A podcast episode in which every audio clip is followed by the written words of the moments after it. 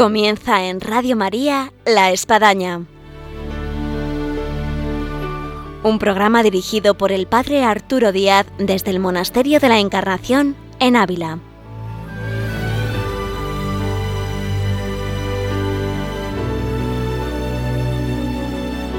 Muy buenos días, les habla el Padre Arturo Díaz, bienvenidos a La Espadaña. Un gusto estar una vez más con todos ustedes en este viernes aquí en Radio María.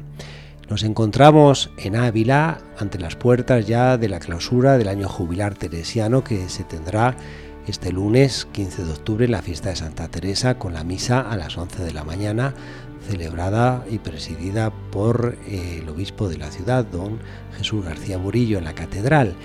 Y antes de llegar a esta clausura, después de todo este año jubilar teresiano, vamos a aprovechar en la espadaña que tenemos con nosotros a un hombre de iglesia, alguien que conoce muy bien la vida consagrada, que es muy cercano aquí de las Carmelitas, de este monasterio de la Encarnación, que es don Alberto González Chávez, delegado diocesano para la vida consagrada en la diócesis de Córdoba, con el cual vamos a poder charlar sobre la vida consagrada en la iglesia y con nuestra sección de vida y obras de Santa Teresa, con María Ángeles Álvarez, comenzamos esta espadaña en este día de hoy. Bienvenidos. Nada te turbe, nada te espante,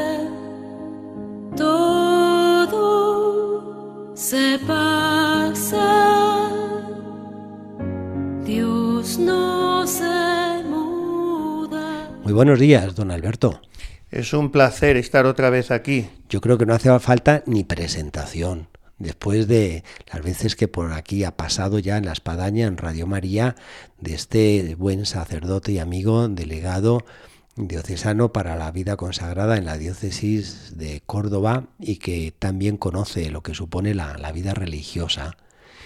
Eh, estamos clausurando el año jubilar teresiano qué, es lo que sienten eh, al término ya de, este año de, gracia que nos ha concedido la Iglesia en la figura de Santa Teresa. Todo lo que toca a ella adquiere vida. Eso eh, decían ya sus contemporáneos el, florecer del almendro en el momento de su muerte, un 4 de octubre en Alba de Tormes, era todo un símbolo, ¿no? Sí. Todo lo que tiene el paso, el perfume, la huella, el toque de Teresa adquiere vida y han sido dos años jubilares muy cercanos en el tiempo. Uno tras otro. Efectivamente, con uno de intermedio para descansar de las múltiples actividades y, bueno, eh, cualquiera que esté en contacto con la Santa, usted que está aquí en su casa, lo palpa cada día. Pues eso, una, una lluvia incesante de gracias, porque conocer a Teresa es conocer la verdad, es conocer a Cristo y es sentir que te llena el corazón una ráfaga de alegría y de deseos de conversión, que es lo que a ella la movió toda su vida y deseos de santidad, en definitiva. Eh, son muchas las personas que se acercan aquí al Monasterio de la Encarnación, como a los lugares teresianos, atraídos por la figura de Santa Teresa y algo que uno percibe en todas estas personas es que sienten una Teresa viva, como que Santa Teresa sigue viva en medio de estos muros, no son como estos personajes históricos que uno a lo mejor visita, pues un alcázar, eh, un palacio y bueno, pues esos reyes ya, ya no están y bueno, no, lo siente como sienta Santa Teresa. Es algo increíble, fuera ya de la visión y sensación sobrenatural de lo que supone la comunión con los santos, eh, esta vivencia Santa Teresa. Eh, ¿A qué cree que se debe el que uno pueda sentir eh, que esta Santa Teresa está viva aquí? Yo creo primero que ella estuvo dotada mm, por el Señor de un carisma personal muy especial y de un carisma de perenne actualidad y por lo tanto no se circunscribe ni su espiritualidad ni su obra a una época determinada. Y en segundo lugar, no es pequeño el factor de, de, lo que ella escribió. Escribió mucho y escribió de una manera muy espontánea, muy fresca, de modo que cuando te acercas hoy a sus escritos, aunque a algunas personas les suponga vencer un cierto obstáculo el castellano antiguo, luego esto queda muy superado por la sintonía que experimentan con ese gracejo, con esa llaneza, con esa sinceridad de Teresa, que se acerca a ti eh, como una maestra, pero porque se acerca como una amiga como una amiga del cielo a la que sientes muy cerca en la tierra. Y entonces esto hace que además, como ella toca todos los temas, podríamos decir, porque tanto si lees el libro de su vida como las fundaciones, no digamos, con todo su, su encanto, como incluso las moradas o el camino de perfección, te vas encontrando con todo lo que tú necesitas, con todo lo que te aqueja, con todo lo que te preocupa, con esas dificultades en el camino de la perfección, como ella dice, en el camino de la santidad, y ella te las va resolviendo invitándote siempre a mirar a Cristo. Y es una invitación tan estimulante y, y, tan enérgica y tan dulce y tan comprensiva al mismo tiempo que yo creo que ese conjunto hace que, Santa Teresa se convierta para quien se introduce en su círculo en una verdadera amiga y te, te, te subyugue, te fascine. Cuando ella vivía ya la llamaban robadora de corazones y creo que estaba muy bien retratada. Y esto es lo que nos sucede a los que nos seguimos acercando a ellas, a ella bajo una cierta, eh, entre comillas, hipnosis que padecemos de, de, teresianismo. ¿no? Una pregunta comprometida, don Alberto, y a lo mejor no fácil. Si alguien le preguntara qué puedo leer de Santa Teresa, ¿qué libro le recomendaría?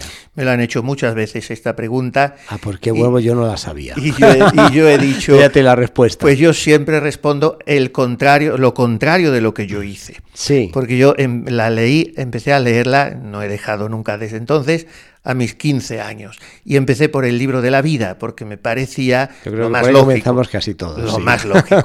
Y ahora no recomiendo eso. Recomiendo empezar siempre por el libro de las fundaciones, porque es el que más cautiva, el más episódico, el más emocionante, como para leerlo eh, en plan novela. Y, y ya después de las fundaciones podrían ser o bien las cartas, o, o, la vida o el camino de perfección, dejando siempre para el final las moradas. Pero en todo caso, empezar siempre por el libro de las fundaciones y quizá sería conveniente primero para familiarizarse entrar con una buena biografía, eh, por ejemplo, la biografía insuperable, Tiempo y vida de Santa Teresa del Padre Fren de la Madre de Dios, o aquellas biografías primitivas muy sabrosas del Padre Rivera, Rivera. Uh -huh. o del Padre Yepes, y eso te introduce y después empezar por las fundaciones. Bien, pues dejamos este recorrido literario para adentrarse en, en, Santa Teresa de Jesús. Así que para nuestros oyentes aquí queda la invitación de comenzar por el libro de las fundaciones. Así es. Pero hablemos, don Alberto, algo que tenemos la ocasión de, de hablar con usted como delegado diocesano de la vida consagrada eh, de la vida consagrada. Hay, un número que a mí me impresiona, hablamos ahora en este mes misionero, mes de octubre, de los misioneros, que España tiene prácticamente en torno a 13.000 misioneros esparcidos por el mundo, es todo un número.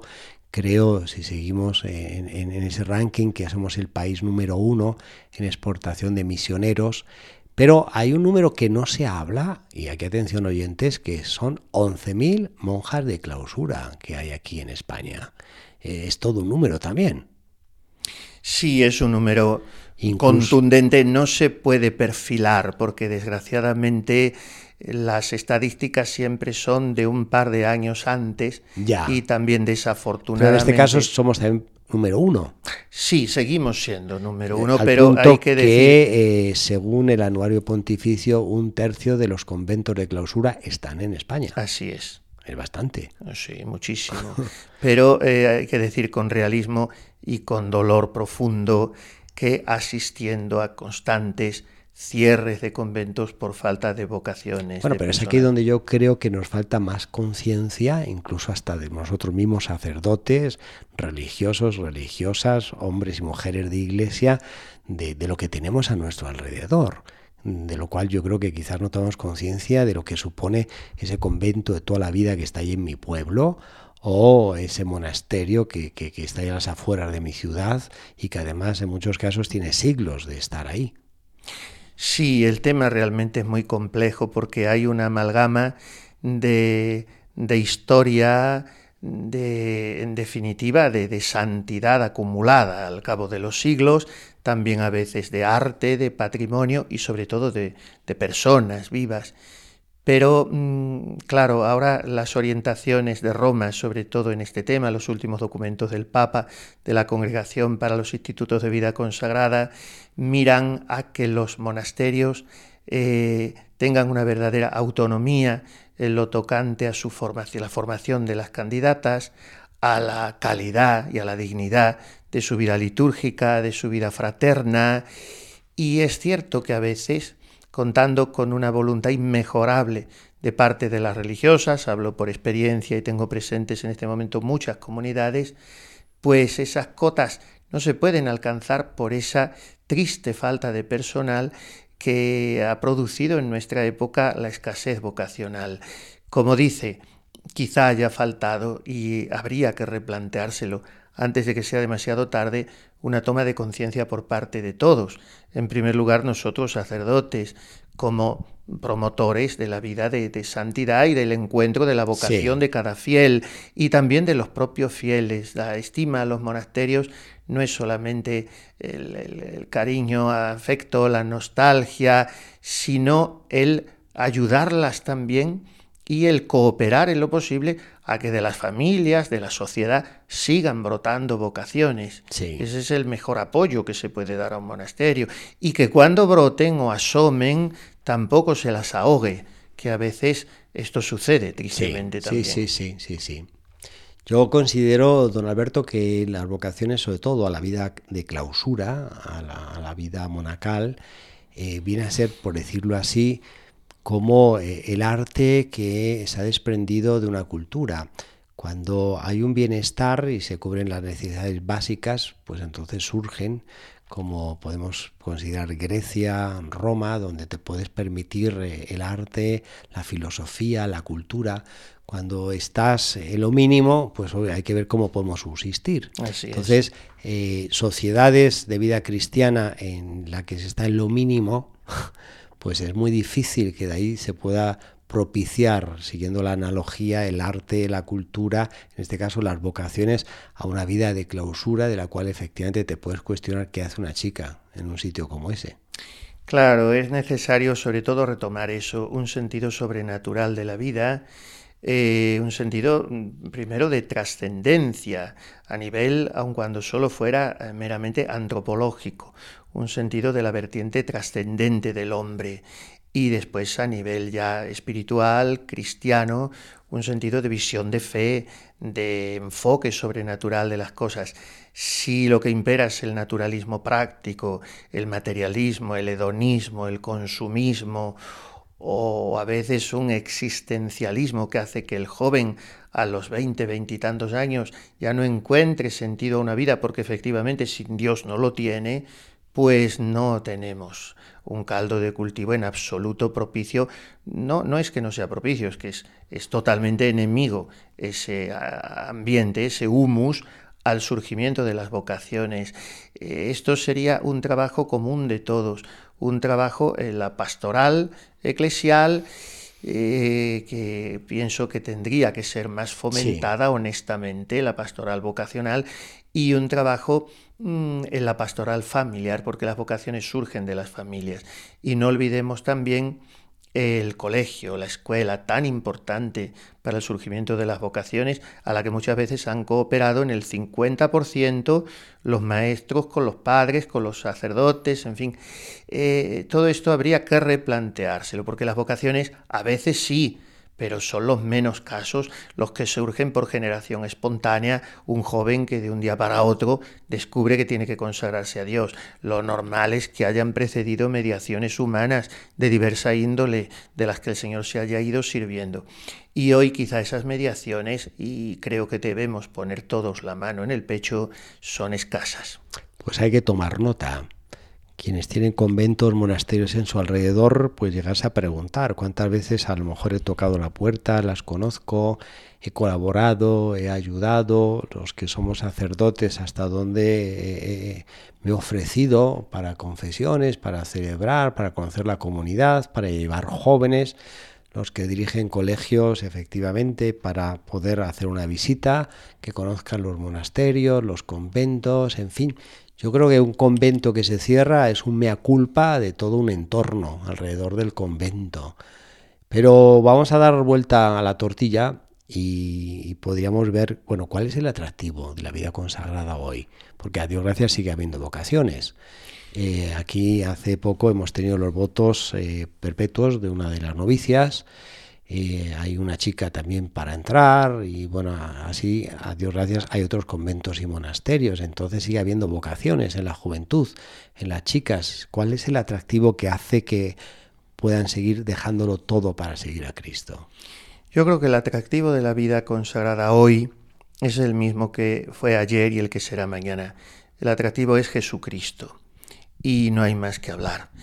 Por lo tanto, mm, es muy importante acercar al joven, presentarle la realidad de la vida consagrada, pero yo diría, y quisiera hacerme entender, no tanto enfrentándole a la vida consagrada como realidad fenomenológica en sí misma. Es importante llevarle de visita a una comunidad religiosa, a cantar vísperas con estos benedictinos, a conocer estas carmelitas en el locutorio, pero creo que sería mucho más fructífero, y la, experiencia lo enseña así, poner primero a esos jóvenes ante Jesucristo, adoración eucarística, aunque parezca que tienen poca receptividad debida a su poca formación, pero conozco casos de muchos sacerdotes que se ven sorprendidos en los resultados de jóvenes aparentemente muy rudos, incluso muy, eh, digamos, anticlericales, por no decir ateos, y que sin embargo quedan rendidos ante, ante el amor de Jesucristo y eso luego lleva a plantearse como una posibilidad factible, viable, el hecho de consagrarse a Él, porque el atractivo es Él, no son unas formas, no es una manera de actuar o de conducirse, todo eso viene después, para eso hay diversidad múltiple de, formas de vida, que por eso ya no se llama vida religiosa, sino vida consagrada, porque es muy grande el abanico. Pero todo eso son contingencias secundarias, accidentales que vienen después. Lo primero es, y lo, básico, es el enamoramiento de una persona que se llama Jesús y que yo he entendido que es mi Señor, mi Redentor, mi Dios y que merece la pena de que le entregue mi vida entera y que eso me va a colmar de felicidad. Y cuando un joven lo entiende así, todo lo demás viene rodado y no, no tiene lugar esas tienen que venir porque la persona humana es, es imperfecta, pero no hay que hablar tanto de crisis, de vencer obstáculos, de dificultades, sino que Jesucristo te atrae y aspiraste tu perfume y respiré y me llené de ti, decía San Agustín, que había sido un perdulario de marca mayor y se sintió cautivado por Jesús. Tarde también. Así es. Bueno, pues vamos a escuchar ese tarde también de San Agustín y continuamos aquí, en La Espadaña, en Radio María. Tarde te amé, hermosura tan antigua y tan nueva. Tarde te amé, tú estabas dentro de mí y yo te buscaba afuera. Tú estabas conmigo pero yo no estaba contigo. Te busqué en las criaturas, fuera de mi interior. Tú vives dentro de mí, huésped silencioso del alma. Toma posesión de mí, tu eterna morada vives dentro de mí, huésped silencioso del alma, toma posesión de mí, tu eterna morada.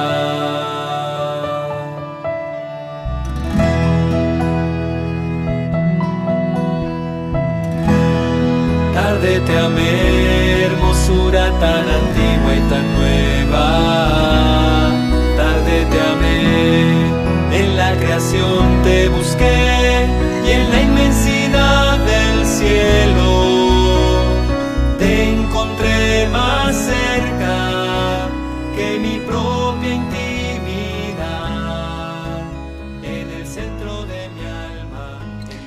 Después de escuchar estas estrofas de San Agustín en ese descubrimiento de la presencia del Señor y de la llamada que hace a la vida, Estábamos aquí con don Alberto González Chávez, delegado diocesano para la vida consagrada de la diócesis de Córdoba.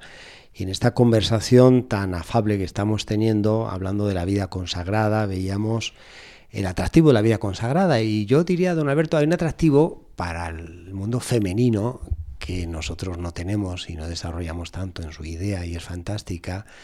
Eh, quizás a los chicos nos atrae mucho la idea del sacerdocio, del alter Christus, de, de ser eh, otro Cristo, actuar en persona Christi, eh, lo que la vida esponsal. Eh, esto es maravilloso.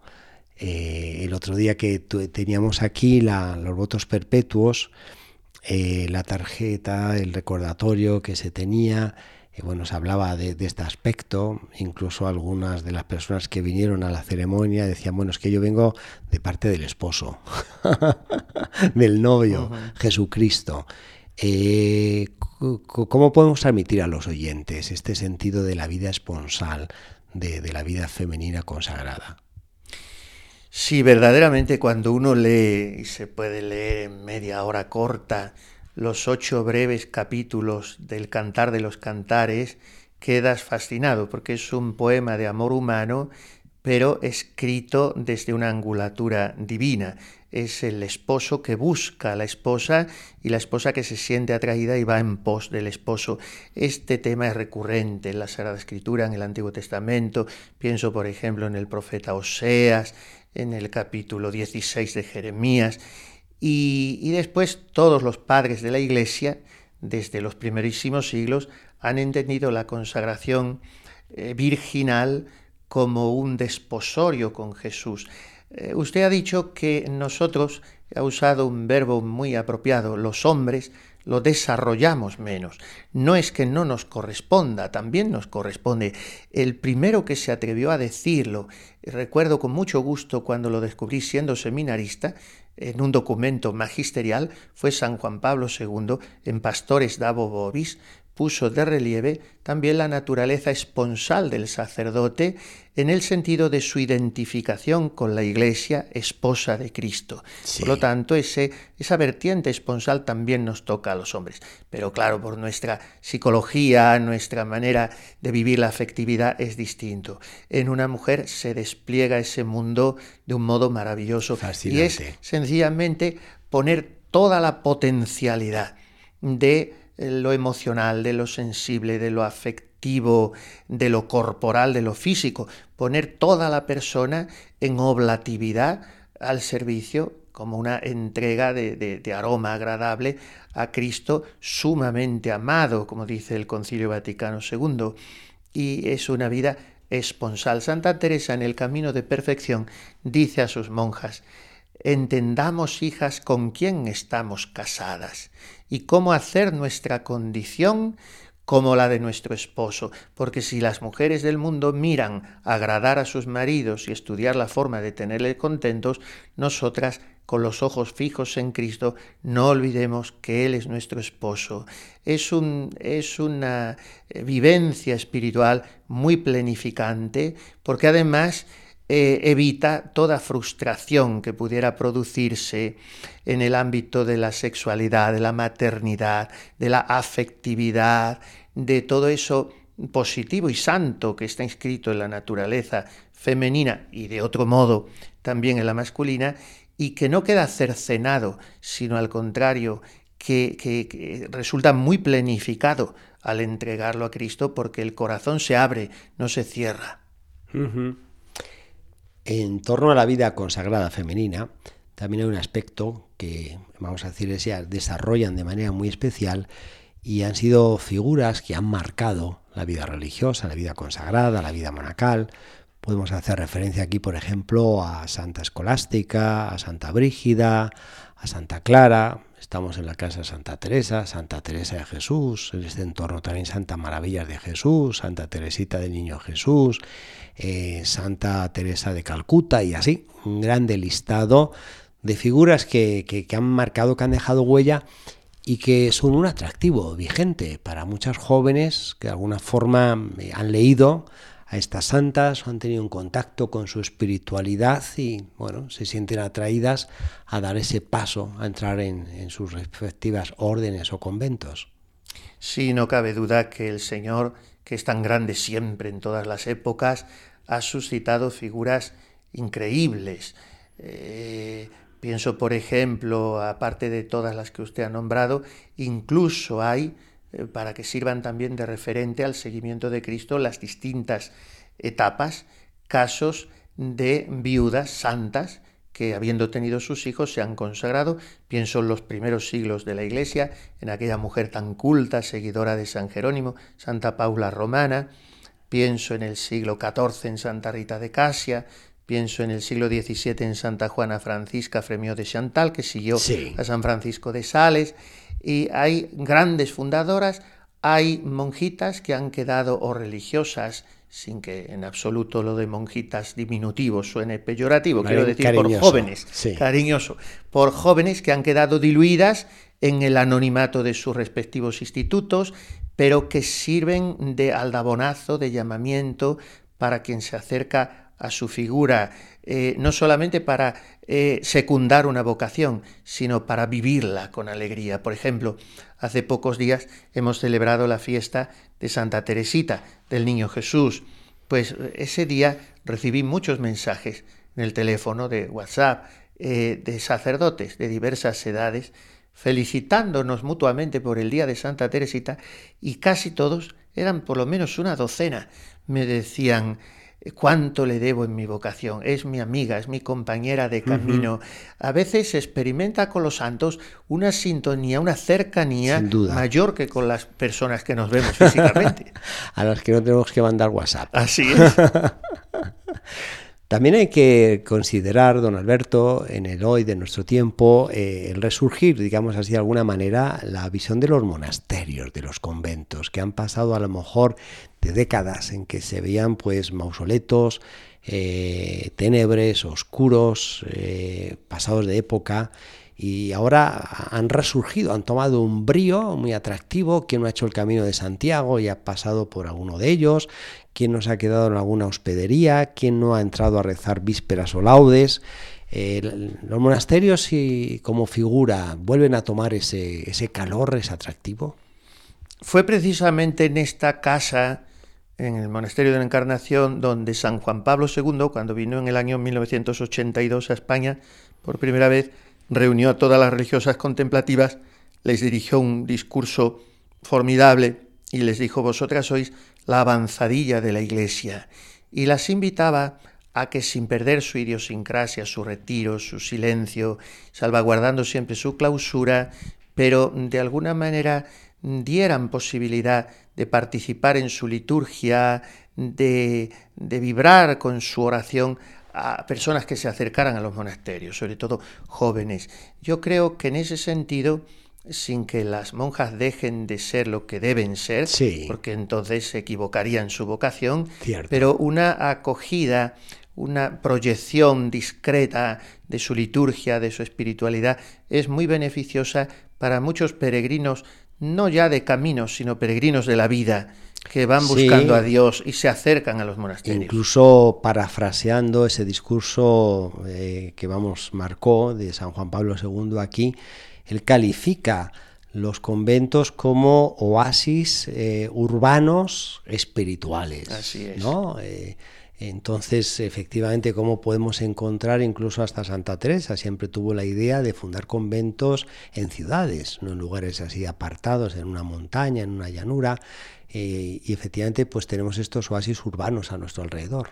Sí, en otro lugar les llamó, quiero recordar que fue en Vita Consecrata, no puedo afirmar ahora el documento, Juan Pablo II, altos lugares del espíritu. Un monasterio es un alto lugar del espíritu y, la gente tiene necesidad de altura porque está cansada de andar a rastras y lo mismo que el que sube a la montaña a respirar aire puro, pues a los monasterios se va para eso. ¿Y cuántas personas, si somos testigos, han encontrado o reencontrado a Dios acercándose a un monasterio sin haber más que oído a través de la reja cantar a las monjas y siquiera verlas o sentirlas rezar? Pero ha sido el momento, la ocasión de ese encuentro con Dios. O sea que ese pulmón que es el monasterio, o ese corazón, mejor dicho, eh, siempre está oculto, su misión es silenciosa, pero a veces aparece incluso de modo patente. Ya para terminar, podríamos así seguir aquí toda la mañana, pero, pero por desgracia que hay un tiempo y estamos ya eh, consumando ese tiempo. Eh, ¿Qué desafíos eh, siente que tiene la vida consagrada en este nuestro tiempo? Uno yo, Yo- creo que ya lo mencionó, que es el vocacional. Sí, bueno, este por parte de ellas, pero eh, también el vocacional en el sentido eh, no tanto de atraer vocaciones, sino de vivir la propia vocación. Creo que es el gran desafío. Cuando yo hablo a las monjas de diversas órdenes o carismas, les repito mucho esta frase, sean lo que son. Es como nosotros, los sacerdotes, o como la madre de familia. En la iglesia cada uno tenemos que ser lo que somos, lo que estamos llamados a ser. Entonces el gran desafío, yo creo, para la vida consagrada hoy, es ser verdaderamente consagrada. Es vivir eh, dando eh, un testimonio supremo de unión con Cristo crucificado, de desprecio del mundo, desprecio en el sentido, en el sentido evangélico, no en, no en un sentido de menospreciar lo que es santo, creado por Dios, hay que amar a todos los hombres, pero eh, eh, ser del, estar en el mundo sin ser del mundo en este sentido. Y, y por tanto, unión con Jesucristo y, cumplimiento de la propia vocación. Creo que es el gran desafío, en definitiva, es la búsqueda de la santidad, que es a lo que nos invitó Juan Pablo II en la entrada del tercer milenio, Duc altum. El gran programa pastoral de la Iglesia, para unos y otros, es el de la santidad. El desafío de la vida consagrada es hoy ese. No tanto querer acomodarse al mundo, sino querer acomodarse al Evangelio y a Jesucristo. Pues tomamos esta invitación, este desafío que deja aquí don Alberto González Chávez, delegado diocesano para la vida consagrada en Córdoba, y podíamos traer, don Alberto, la frase precisamente invitando a esta coherencia de Santa Caterina de Siena. Eh, sed lo que tenéis que ser y prenderéis fuego al mundo. Así, que bueno, que salga de estos monasterios en, en lo que ellos son, eh, ese fuego santo que, que nos invada. y nos Dios lo haga. Bueno, muchas gracias, don Alberto. A usted, un Eh, placer, como Hasta la siempre. próxima, que puede ser nada, eh, para el próximo programa. Cuando usted quiera. que así lo sea. Muy bien, un saludo, hasta luego. Adiós. Vivo sin vivir en mí y de tal manera espero que muero porque no muero. Vivo sin vivir en mí. En mí yo no vivo ya y sin Dios vivir no puedo, pues sin Él y sin mí quedo. Este vivir que será, mil muertes se me hará, pues mi misma vida espero, muriendo porque no muero, vivo sin vivir en mí. Esta vida que yo vivo es privación de vivir y así en continuo morir hasta que viva contigo. Oye mi Dios lo que digo, que esta vida no la quiero, que muero porque no muero, vivo sin vivir en mí. Y si me gozo, Señor, con la esperanza de verte.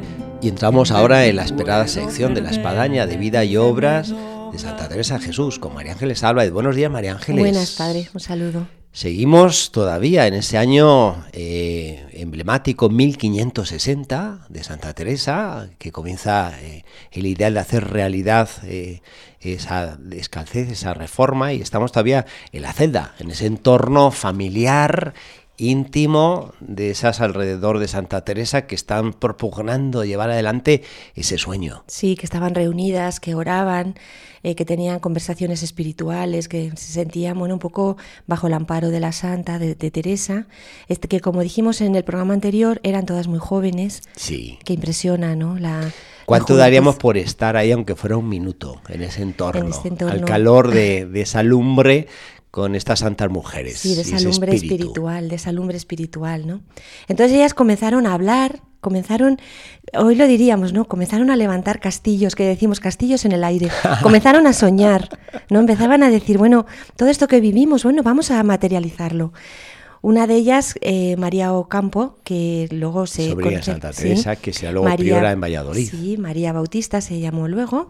Bueno, pues nos cuenta cómo... Que, ella decía que, que ellas hablaban de cómo reformar las reglas que ellas tenían, ¿no? y que ella misma decía que, que, se sentían con ganas de hacer monasterios donde vivir como ermitañas y donde se guardaran los principios de los padres antiguos. Nos llama la atención de que haya sido esta María Bautista, la que, esta joven que era la que leía las novelas de caballerías y todo aquello que comentamos, que sea la decidida, ¿no? La que diga, vamos a hacer un convento eh, de este tipo, como los ermitaños, volviendo a, todos aquellos principios de los padres antiguos, ¿no? Y ella sigue diciéndonos, eh, María, María Bautista, ¿no? Dice, yo salí eh, a la parada, gustando de la plática, como si fuera de las que trataban mucho y le dije a la Santa Madre que yo ayudaría con mil ducados para que comenzase. A la Santa Madre le cayó tan en gusto esto y otras razones que al propósito dije que bastaba para alentarme. Es decir, ella misma reconoce que hablaba yo de estas cosas, dice ella, y no me podía creer que era yo la que lo decía. Sí. o sea, yo la que vivía en banalidades, la que vivía con, con problemas, o sea, la que era incluso puesta en entredicho en ese momento en el, en el convento. ¿Cómo se ve la acción del Espíritu Santo? ¿no? Y no solamente es que dijo, o sea, aquí sí que esta, esta, esta monja, esta joven tuvo esa determinada determinación, ese empujón. Es decir, no solamente vamos a, estamos hablando de hacerlo, sino que yo pongo mi dote, o sea, pongo mis mil eh, ducados para poderlo comenzar, ¿no? O sea, me parece que, que muestra un poco el espíritu la, de, estas, de estas jóvenes que estaban alrededor de la santa y cómo estaban todas pues llenas de, del Espíritu Santo y de una fuerza tremenda. Ahora, hay que decir, María Ángeles, y quizás me voy a adelantar un poquito a todo lo que se, se va a, a, comentar más adelante en esta sección, cómo será esta sobrina la que luego en el tiempo, siendo priora de Valladolid, eh, digamos así, eh, eh, echará a Santa Teresa del convento diciéndole que bueno no vuelvas más, en fin, por, por un incidente que tuvieron de, puntos de vista diferentes, por una corrección que le había hecho Santa Teresa en torno a, a lo que era la, la, vida comunidad, el llevar su, su, priorato. Y bueno, podemos ver lo que es el ser humano, como mm, en un momento eres instrumento de Dios y tienes ese empuje, esa luz, esa fuerza, y también pues vemos la, debilidad también humana. También tenemos a Judas, tenemos a Pedro y nosotros mismos, así que esto mismo pues nos puede dar luz a, nuestra vida espiritual cristiana, como podemos tener momentos de resplandor como es este. De, María Bautista y luego pues pues aparecerá nuestro ser humano. Sí, podremos fallar y fallamos, desde luego que es así. Pero bueno, nos quedamos en el resplandor que ahora tiene. Tiene la, celda de la santa, en esta celda. En, esta, en este momento, que, que, se, que se está contando, en un momento histórico, ¿no? Pues apareció doña Guiomar de Ulloa. Eh, como habíamos comentado, es que en ese momento eh, podía entrar en la celda de la santa. O sea, aquí en la Encarnación no había esta clausura estricta que, que hay ahora y que hubo con la reforma. Entonces entró doña Guiomar y entonces, eh, tal y como se nos cuenta en, la vida de Santa Teresa del padre Rivera, eh, pues dice así, dijo la santa a doña Guiomar. Esto se recoge, como digo, en este libro Vida de Santa Teresa del padre Rivera. Dice así, dijo así la santa, estas doncellas estaban poco a tratando que hiciésemos un pequeño monasterio, como a manera de las descalzas de San Francisco. Eh, doña Guiomar, eh, que acababa de llegar de financiar el convento de San Pedro Bautista en la fundación de Aldea del Palo, en donde, como hemos comentado también, bueno, pues todo su todo su, dinero había quedado ahí eh, completamente invertido ¿no? por, la, por la obra, pero a pesar de ello, de ello, ella dijo, yo también ayudaré con lo que pudiere a esta santa obra. Eh, bueno, pues es que como vamos a ir viendo, doña Guiomar es una amiga de verdad de la santa, de aquellas que ayudan, animan, empujan. Con lo poco que tengo yo te voy a ayudar, voy a estar contigo y todo esto que vosotras y tú compartes eh, también va a ser mío. Es decir, al final la reforma mm, es de todos, a mí me gusta esto porque no solamente es de religiosos como tal, sino también es de todos aquellos amigos de la santa eh, que en ese momento la dicen, Teresa, vamos contigo, damos todo lo que tenemos, no solamente nuestra dote, nuestro dinero, sino también te apoyamos, te animamos, estamos contigo, hacemos espaldas. Y la generosidad, María Ángeles, de esta señora, Guiomar de Ulloa, porque la pobre venía de financiar un convento como para meterse a otro. Menos mal que estaba viuda, ¿no? Sí. quizás, o el administrador que tenía de familia, no sé cómo vería, decir, oye, que ahora, ahora nos vamos a meter en otra fundación, en otro convento, vamos. Sí. Doña Guiomar de Ulloa, que va a tener a lo largo de su vida esta doble, podemos decir, este doble acepción, este doble apellido. Por una parte va a ser carmelita, ¿no? Sí. Porque era amiga íntima de la santa y realmente podemos decir una de las fundadoras, de las que apoyó, las que estaban ahí detrás. Pero por otra parte franciscana también, porque era una de las grandes amigas que tanto ayudó a San Pedro, a San Pedro de Alcántara. Es decir, que tenemos una mujer ahí Una mujer de espectacular. iglesia. Una mujer de de iglesia. Exactamente. Y En donde además, veía este el espíritu a- ahí iba. abierta afectivamente a, a las nuevas corrientes que, que estaban soplando. Sí, y además como que, que decía esto de dejarse hacer, es decir, yo veo que esto es obra del Señor, voy para adelante, ya sea San Pedro eh, de Alcántara, Pedro de Alcántara o Teresa de Jesús, ¿no?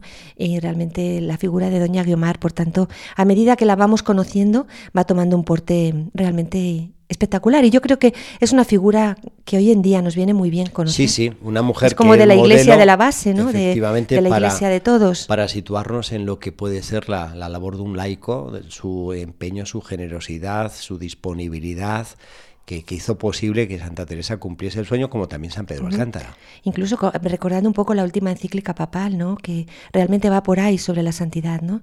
Y cómo realmente es- estas, como decimos, nuestras vecinas de al lado, pues en ellas puede Sí. realmente estar la, la santidad. Bueno, pues, Comentábamos hace un ratito con don Alberto en la entrevista que tuvimos eh, la pena de cierres de conventos y eh, comentamos cómo eh, está el empeño también de, las personas alrededor de los conventos eh, que deberían de apoyar para que, esos conventos pues tengan vocaciones, se, sostengan, eh, puedan desarrollar pues sus, obras necesarias para, para- para mantenerse en pie.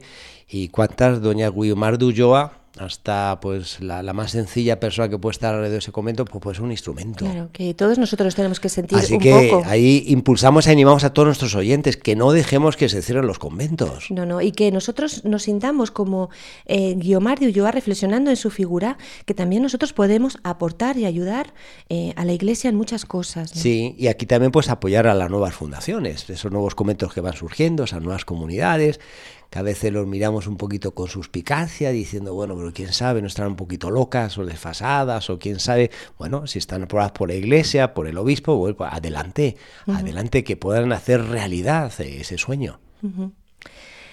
Así que este- aquí invitamos a todas las Guiomar de Ulloa que a nos todas. escuchan. No, que, ¿eh? toda- eh, que todos y todas, Sí. porque esto no es solo mujeres, no hombres, mujeres, nos sintamos así, así Bueno, también, aquí había ¿no? que citar a- al, al famoso Francisco de Salcedo, que fue una especie Mm. de Doña de Ulloa en, en hombre para Santa Teresa. Un amigo de verdad Sí, también. Sí. La santa en este momento, pues no todo mm, va a ser ya como si dijéramos facilidades, eh, sino que va a tener, como vamos a ir viendo, bastantes problemas. Por un lado, ella sentía, seguía sintiendo al Señor, seguía experimentando gracias místicas profundas. En este momento eh, eran hablas interiores, es decir, que el Señor la hablaba claramente sobre el deseo de fundar, de refundar, de salir. Todo esto, como vamos a ir viendo, ella lo vivió profundamente. Así nos cuenta que un día, después de comulgar, esto nos lo cuenta en el libro de la vida, en el capítulo 32, 11, dice así, vamos a leer lo que nos Sí. dice. Mandóme mucho su majestad, lo procurase con todas mis fuerzas. Está hablando de, de hacer la, la nueva reforma y salir y fundar este convento. Haciéndome grandes promesas de que no se dejaría de hacer el monasterio, que dijese a mi confesor que esto me mandaba y que le rogase el que no fuera contra ello y que no me estorbase.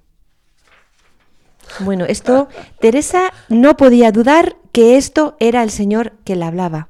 Esto, esto es otra gracia mística, es decir, llamadas eh, interiores profundas, en el que ella sabía que era el Señor el que la impulsaba.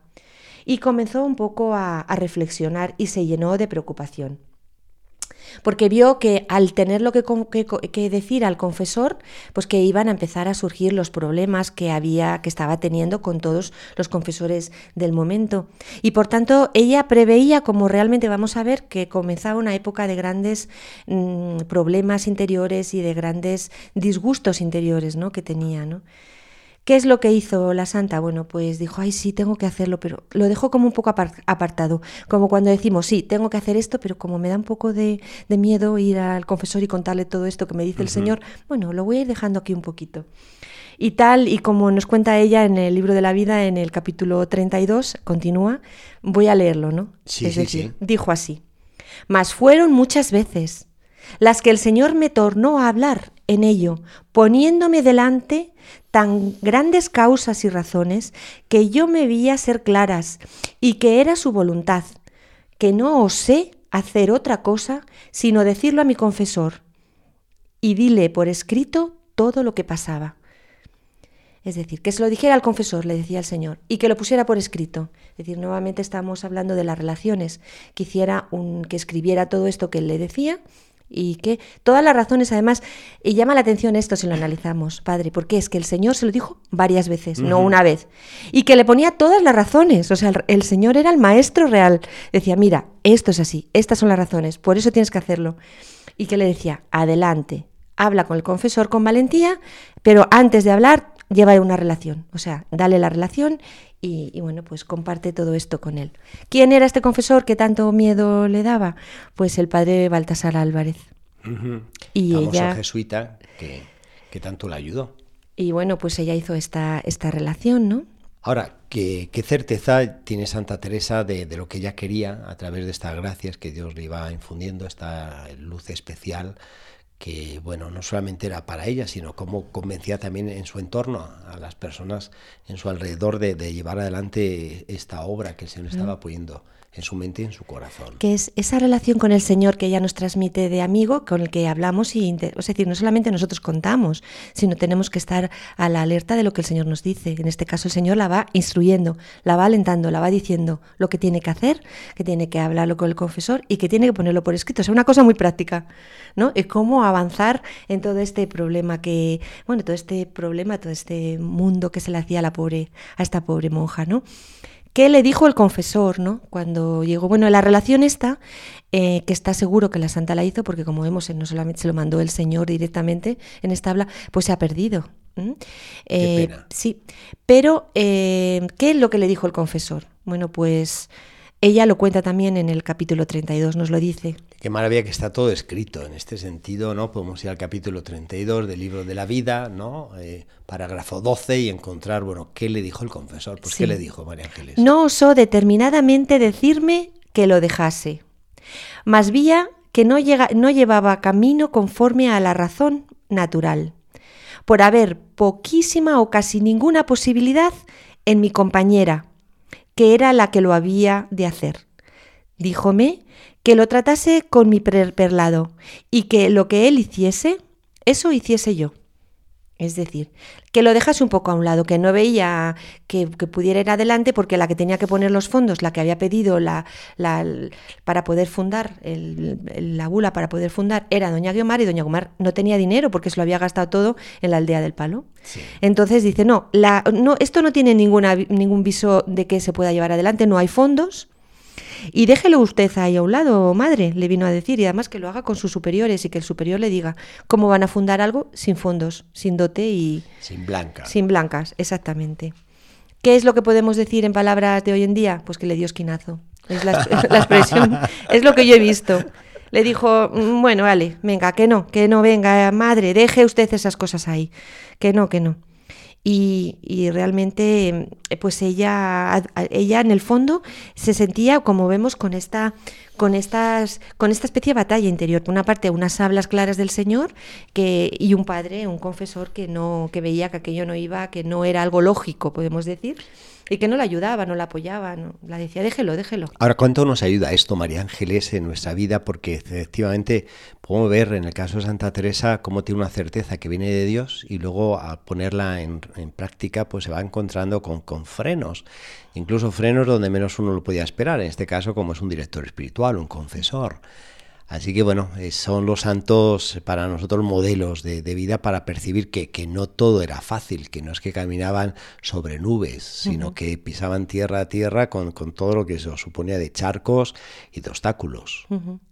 Lo que pasó fue nuevamente otro golpe de suerte y otro golpe de suerte alrededor de doña Guiomar de Ulloa, porque ella, que frecuentaba la casa de doña Guiomar, ahí se encontró en estos días con Fray Pedro de Alcántara.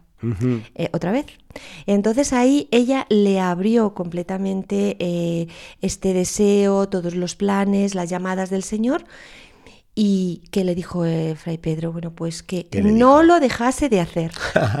y le dio pistas de cómo ir haciéndolo.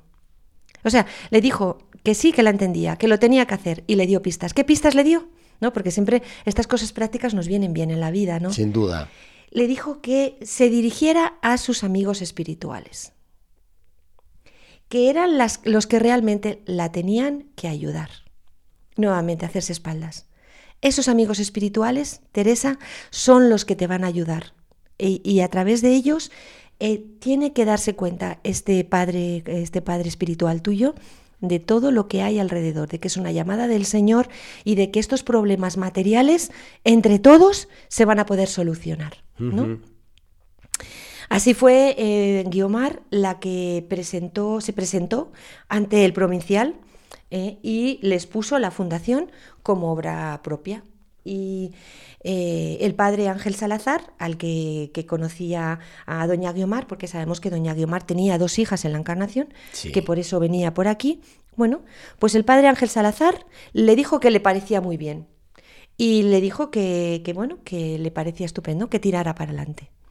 Qué maravilla, María Ángeles, ¿no? Como Dios eh, también pues pone las ayudas frente a las dificultades y cómo aparece una figura que va a ser importantísima en la vida de Santa Teresa en este arranque que sea San Pedro Alcántara, que hemos hablado de él, hicimos un programa precioso allá precisamente en Arenas de San Pedro, con el Padre Victoriano, y, San Pedro Alcántara será un puntal, que además justo fallece cuando comienza la reforma, en 1562. Y sobre todo, Padre, todo esto de las amistades espirituales, ¿no? que quizás es una gran lectura para todos nosotros. Necesitamos eh, amistades espirituales, necesitamos hacernos espalda unos con otros, porque en la vida vamos a tener muchos problemas de todo tipo, no solo problemas eh, naturales, sino también problemas espirituales. Y, y, el poder contar con estos amigos que nos ayuden, ¿no? ya vemos ¿no? cómo incluso este Pedro de Alcántara le dijo a la santa, está tu solución a este problema, a esto que ves que es un mundo del que no puedes salir, van a ser tus amigos espirituales, Teresa. Esta figura de Guiomar y de todos sus amigos, ¿no? Que la lanzaron, que la empujaron a, seguir adelante. Así que, queridos oyentes, queda la invitación de lo que supone compartir la fe, como es necesario tener un entorno que nos puede ayudar, impulsar, que nosotros también podemos ser partícipes de, realizar obras de Dios y hay que mirar nuestro ambiente, de dónde nos movemos. Sí, y sobre todo también eh, darnos cuenta de que hay otras personas que nos pueden ayudar. Muchas veces pensamos que nosotros podemos con todo, que nosotros eh, tiramos adelante con nuestra vida y no nos damos cuenta que muchas veces la solución a nuestras nubes, a nuestros problemas, a nuestras tormentas interiores están en los demás, en los amigos. Pues María Ángeles, estamos llegando al fin, pero yo creo que hay que dejar un mensaje, porque estamos para cerrar el año jubilar teresiano. Ya el próximo lunes eh, se cerrará pues eh, lo que ha supuesto todo este año de gracias y que hemos estado acompañando a través de la espadaña y de manera especial en esta sección que estamos recorriendo mucho la vida de Santa Teresa. Eh, ¿Tú qué mensaje dejarías a todos nuestros oyentes al culmin en la clausura de este año jubilar teresiano? Pues yo les dejaría eh, varios mensajes. El primero, eh, el tener este ímpetu de hacer cosas, ¿no? de las llamadas interiores, lo que vemos que nosotros podemos hacer en nuestro entorno, no dejarlo de hacer con esta determinada determinación de la que nos habla la Santa, es decir, con, con, con audacia, con valentía, tirar adelante con las cosas que vemos que podemos hacer por el Señor. Y en segundo lugar, tener unos amigos espirituales a nuestro alrededor, hacernos espaldas, no pensar que lo podemos todo nosotros, ¿no? Sino que podemos en grupo con otras personas, siempre en esta en estas eh, doctrina y en estas cosas que nos deja la santa, ¿no? En estas amistades espirituales también está nuestro Señor Jesús siempre en medio de nosotros no solamente estamos tú y yo como amigos, ¿no? Es una amistad en donde está el Señor con nosotros, con lo cual son amistades realmente especiales. Muy bien, María Ángeles, pues dejamos esta invitación del actuar, como estás bien diciendo, de las amistades espirituales en nuestro entorno eh, a la vista de, este cierre del año jubilar teresiano. Y seguimos, bueno, pues que todavía vamos a ver estos dos años. Aquí seguimos, aquí seguimos. En la celda. Y vamos a ver cómo se continúa con todo, con todo este lío que hay, pero que es un lío precioso. ¿eh? Muy bien, pues muchas gracias, María Ángeles. Un saludo para todos. Como no, decirles a nuestros oyentes, aquellos que quieran acercarse a Ávila y vivir la cláusula del año jubilar teresiano, eh, recordar que la ceremonia será a las 11 de la mañana, lunes 15 de octubre, en la catedral con nuestro señor obispo don Jesús García Burillo y que tendremos la ocasión de, poder participar de un momento único, especial, histórico de este primer año jubilar teresiano cronológico y de poderse empapar de todo lo que se vive aquí de Santa Teresa de manera especial en esta ciudad de Ávila y desde aquí, desde La Espadaña, en Radio María, pues estamos en conexión y en espíritu y les deseamos eh, pues un buen fin de semana ahora que escuchemos el Ángelus dentro de poco y que les esperamos aquí por Ávila, la ciudad de Santa Teresa. Hasta el próximo viernes, Dios mediante, de 11 a 12 en Radio María.